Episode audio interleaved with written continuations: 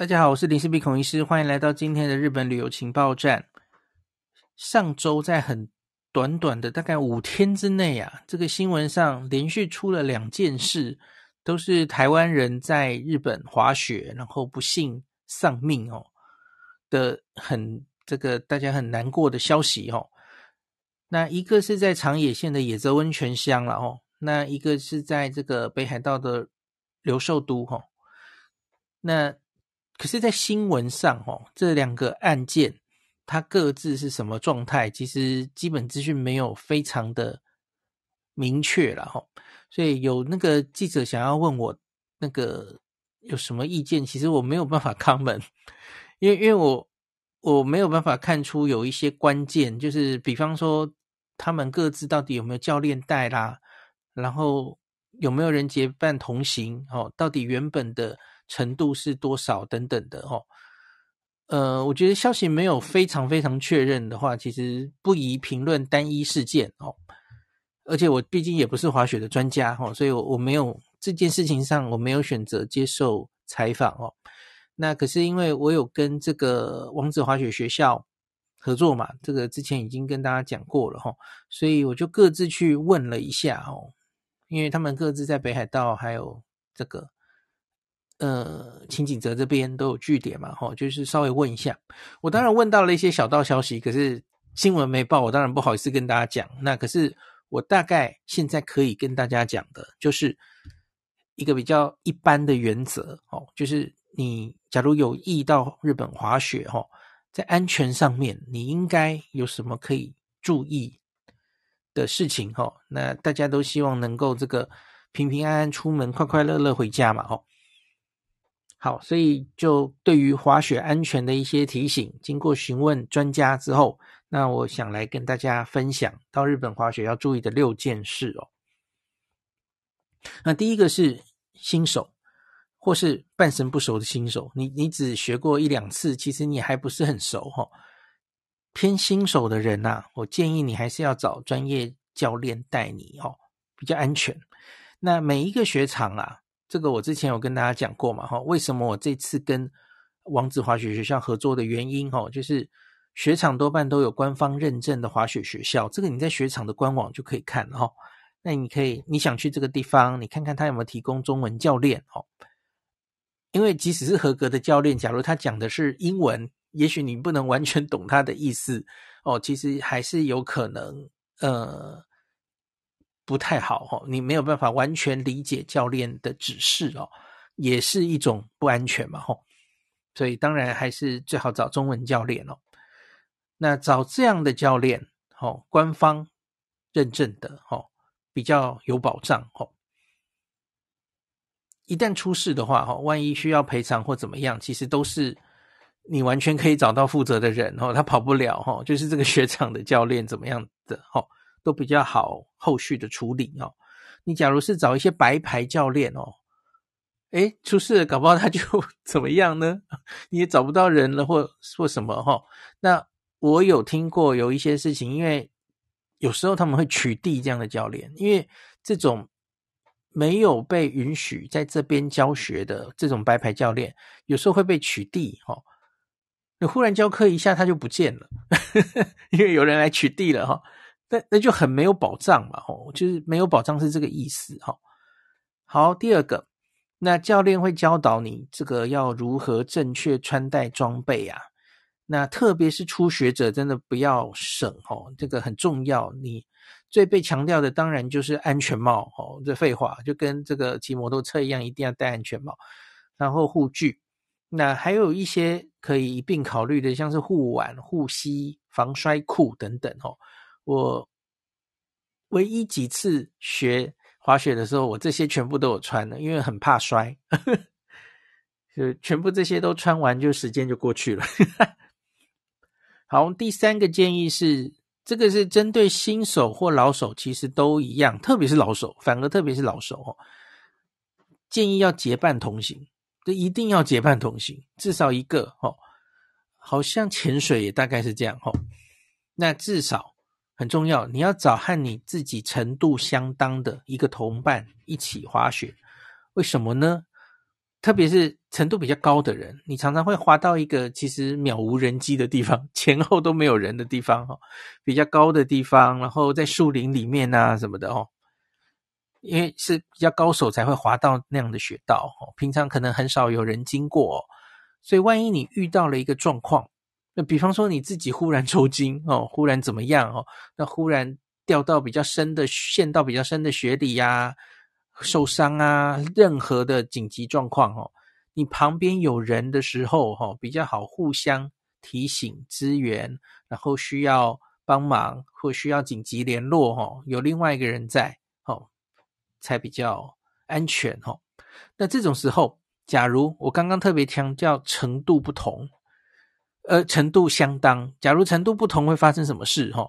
这两个人的程度实在差太多了哈，有一个一直摔倒。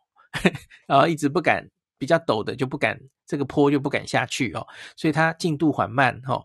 可是另外一个程度已经很好了哈，一路往前冲哈。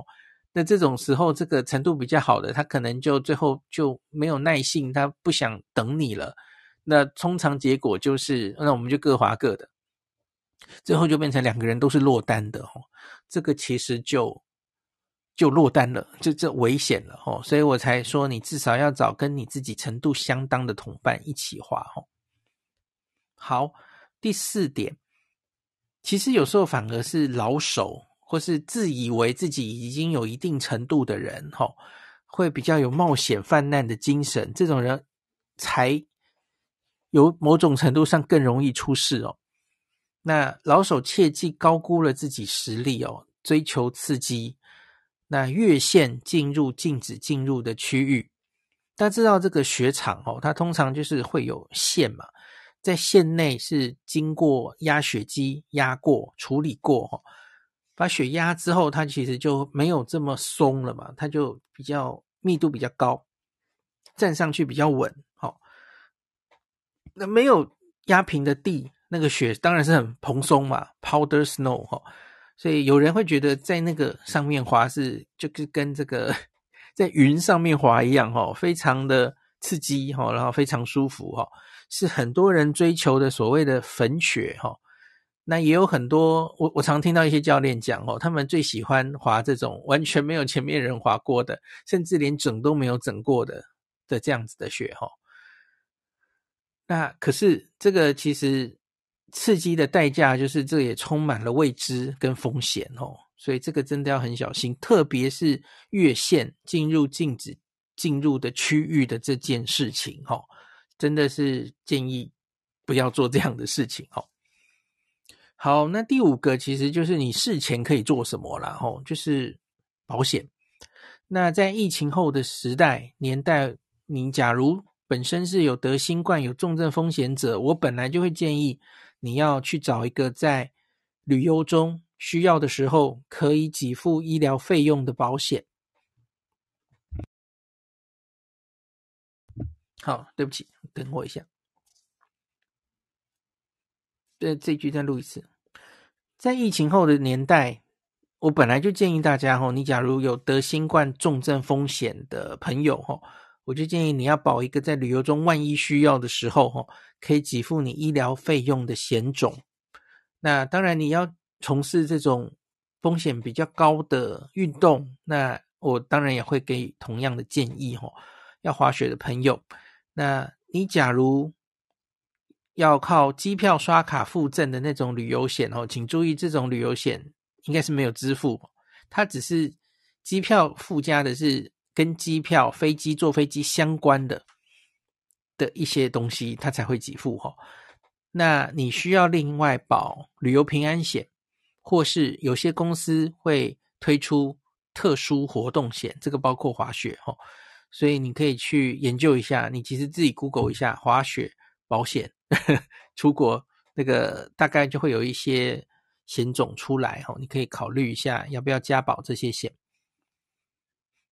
那第六点齁，那可以准备好雪场的紧急联络电话。其实，在雪票上通常就会有了齁，雪票上就会写好，真的出事的时候该怎么联络齁。那以便自己或同伴需要的时候求助。那这种时候，我看留言有人就说：“哎，出国的时候常常大家都不能打电话。”我跟你讲，这不是理由啦。这个我们讨论过好多次了嘛，吼，就是什么有有些人常常就是还在用 SIM 卡嘛，那他用 SIM 卡了，换掉 SIM 卡，他就不能打电话了。这其实都完全不是理由。好像上次什么呃失格的旅人的时候，我们已经讨论过了嘛，吼，你只要有网络，吼，即使你是换 SIM 卡的状态啊，你还是可以用 Skype 啊。哦，那个这个买个点数，你其实就可以打电话了嘛。那另外就是你假如是漫游，你是用 eSIM，你你都是可以打电话的。所以你说什么不能打电话，完全是借口啦。要要打是绝对可以打的吼。